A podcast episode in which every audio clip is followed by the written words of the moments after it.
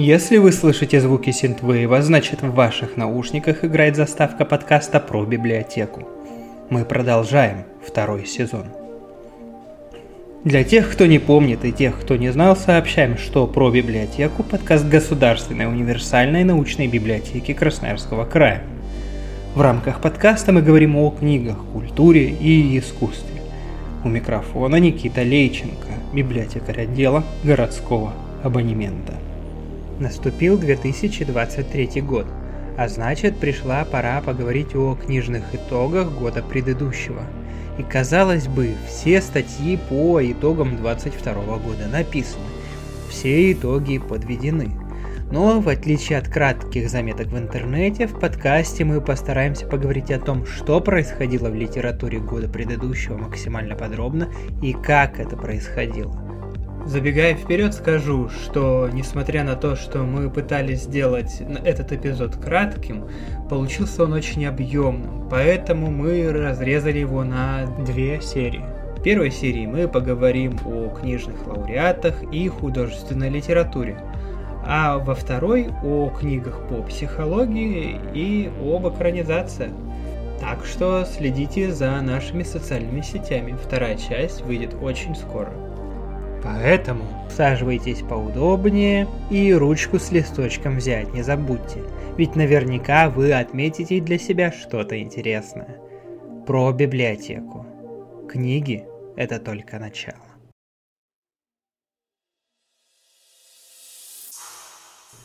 А перед этим самым началом несколько теплых слов. Несмотря на то, что 2022 ну никак нельзя назвать годом простым, интерес к книгам у людей никуда не пропал. Наши читатели – люди разного возраста и пола, которые интересуются буквально всем. Так, один из самых наших юных любителей книг, которому всего 14 лет, вот уже второй год осваивает «Капитал» Карла Маркса – а один из старейших и самых почетных читателей библиотеки, которому вот-вот стукнет сто лет, до сих пор активно изучает историю Корейской войны. Интересуются посетители истории Древнего Рима, познают историю искусств, разгадывают детективные загадки и изучают много чего еще. Хотим сказать каждому нашему читателю. Большое спасибо, что несмотря ни на что, остаетесь с нами. Ну а что там по книгам, спросите вы?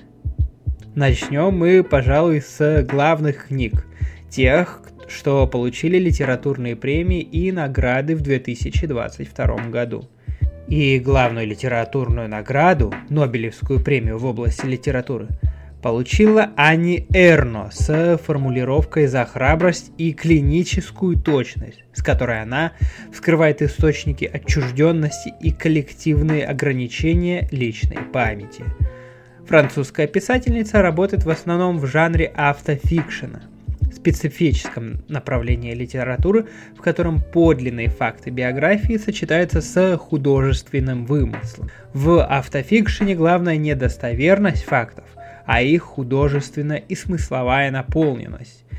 Пишет Анни Эрна о вещах очень личных и тяжелых, о нелегальном аборте, расставании с партнером, смерти ее матери в гериатрической больнице и других нелицеприятных вещах.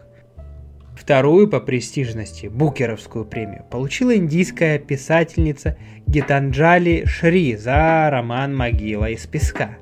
Эксперты назвали ее книгу, в которой рассказывается о приключениях 80-летней женщины, увлекательной, забавной и совершенно оригинальной. К сожалению, у издателей пока нет планов перевести книгу с хинди на русский язык. Но если что-то изменится, обязательно вам сообщим.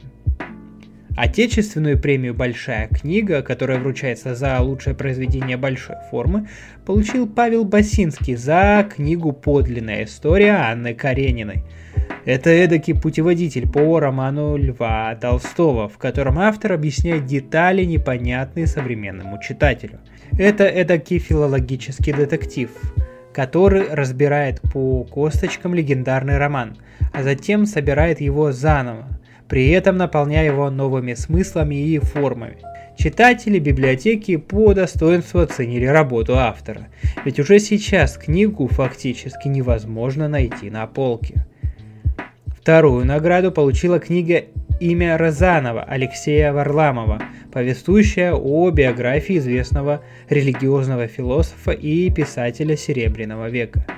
В нем уживались противоположные черты и взгляды, а сам автор утверждает, что в России нет другого автора, который, цитата, вызывал бы столько неприязни и раздражения у самых разных людей, чем герой его книги – Однако даже самые ярые его противники утверждают, что во многом Серебряный век в литературе, да и русская философская мысль ему обязаны.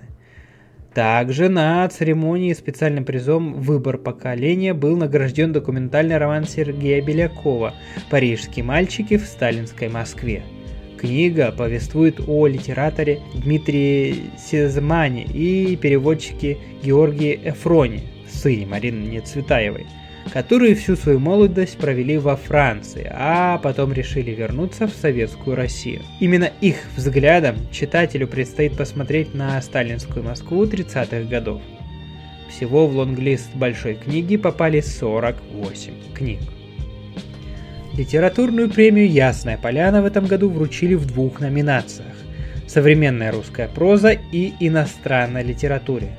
В последней победил китайский прозаик Юй Хуа с его романом «Братья». Это сатирическое описание современного китайского общества, в котором новыми ценностями оказывается безудержное стремление к статусу, деньгам и плотским удовольствиям. К сожалению, почитать ее не получится. Она была переведена много лет назад, а о переиздании речи пока не идет. Опять же, будем держать вас в курсе, если ситуация изменится. В номинации «Современная русская проза» победила книга Дмитрия Данилова «Саша, привет». За кажущейся простотой его текстов прячется философия тонко чувствующего и все подмечающего человека, а в описаниях повседневной жизни абсурд нашей действительности.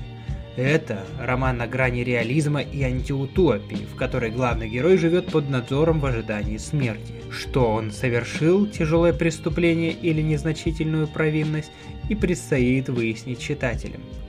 Отметим, что Дмитрий Данилов за этот роман получил еще одну именитую награду – Московскую арт-премию, учрежденную правительством Москвы. Так что спешите прочитать. Отметили наградами и научно-популярные книги.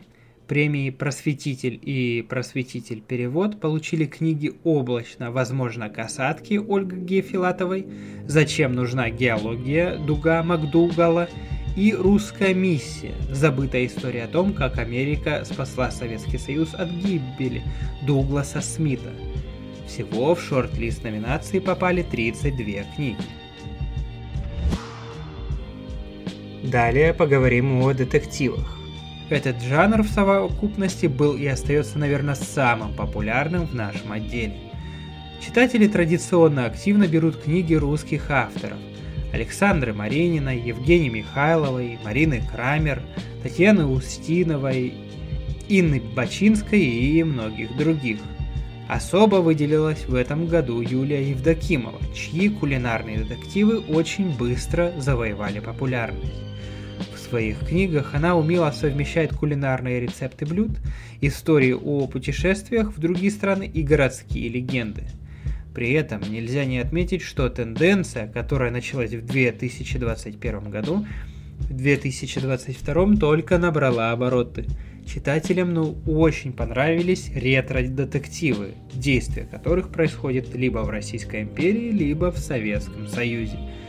Среди наиболее полюбившихся читателям авторов Николай Свечин, Валерий Шарапов, Андрей Добров, Иван Погонин, Игорь Лебедев и другие. Хорошо разбирает и зарубежные детективы. Ю Несбио, Карин Жипель, Франк Тилье, Доната Каризи, Юси Адлер Ольсен, Джо Спейн, Луиза Пенни, Джон Марс – Лорен Н. Уайт – далеко не полный список наиболее читаемых авторов. На протяжении всего года было сложно поймать книгу Юрия Полякова «Сав детства». Доброе, слегка ироничное повествование о московской жизни 1968 года от лица 12-летнего советского мальчика с мельчайшими подробностями давно ушедшей эпохи привлекло внимание многих читателей.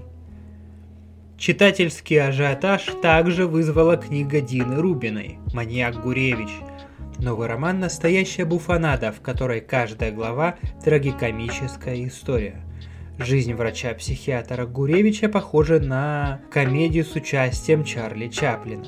Печальный герой, не меняя выражения лица, попадает в нелепые ситуации, бывает бит, оклеветан или обижен, но почти никогда не теряет расположение духа. В номинации «Неожиданный спрос» года от нашего подкаста в этот раз победила книга «Две жизни» Конкордии Антаровой – Вообще, книга и раньше пользовалась высоким спросом, но в 2022 году желающих прочитать роман было столько, что образовалась очередь, которая к моменту записи только-только начала рассасываться. Возможно, такой неподдельный интерес к книге связан с обновленной редакцией, которая пришла в нашу библиотеку как раз в прошлом году традиционно хорошо разбирает книги писателей Красноярского края. Темы загадочной сибирской души, бескрайних просторов тайги и местного фольклора привлекают внимание многих читателей. Среди особо полюбившихся авторов Владимир Топилин, Михаил Тарковский, Александр Бушков, Анна Князева, Марина Крамер и Людмила Ферес – в 2022 году этот ряд пополнила енисейская писательница Елена Петрова, которая покорила сердца читателя двухтомным романом «Седой Енисей».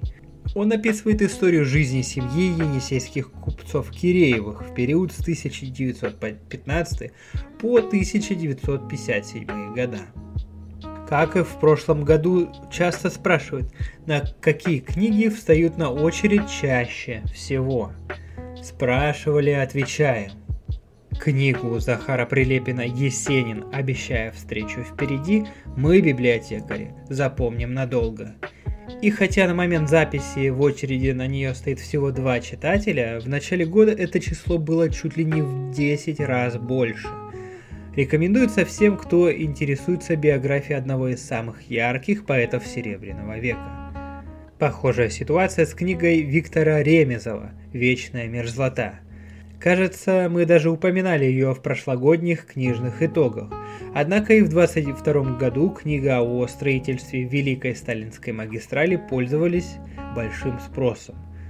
Также в прошлом году мы говорили и о Люсинде Райли. Цикл «Семь сестер» уже, вот уже второй год активно берется нашими читателями. Совершенно внезапно, ближе к концу года, образовалась очередь на художественную книгу Веры Богдановой «Павел Джан и прочие речные твари». Казалось бы, все лавры книга получила в позапрошлом году. Она умудрилась стать лауреатом премии «Мастера ужасов 2021» в номинации «Лучший роман русскоязычного автора» и попасть в лонглисты большой книги и Ясной Поляны. Однако читательский интерес она вызвала лишь в прошлом году. Книга рассказывает историю талантливого программиста, который встречает в одну из поездок человека из своего прошлого того, кто много лет назад сломал ему жизнь и избежал наказания. Воспоминание пробуждает в Павле тьму, которой он и сам боится. Наделала шуму книга Александра Марининой «Тьма после рассвета». Новые детективы автора традиционно привлекают внимание многих читателей, и «Тьма» исключением не стала. Ближе к концу года очень быстро образовалась очередь на свежевышедшую книгу Анны Старобинец «Лисьи броды». Приключенческий мистический триллер рассказывает про затерянное на русско-маньчжурской границе проклятое место, в котором китайские лисы-оборотни встречаются с советскими офицерами, а беглые зэки с Даосом, владеющим тайной бессмертия – Читатели хвалят необычный сюжет, интересных, хорошо проработанных героев книги и необычный авторский стиль написания. Ну и куда же без моего театра Николая Цискоридзе. Живой, полный тонкой иронии, юмора, а порой и грусти рассказ о себе, о времени и балете завоевал сердца многих читателей. На момент записи подкаста в очереди на издание стояло больше 10 человек, хотя в отделе у нас несколько экземпляров этой замечательной книги. А на сегодня это все. Как и обещали, подведение итогов продолжим буквально через несколько дней. Следите за обновлениями в наших социальных сетях, а также в Яндекс Музыке. Не прощаюсь.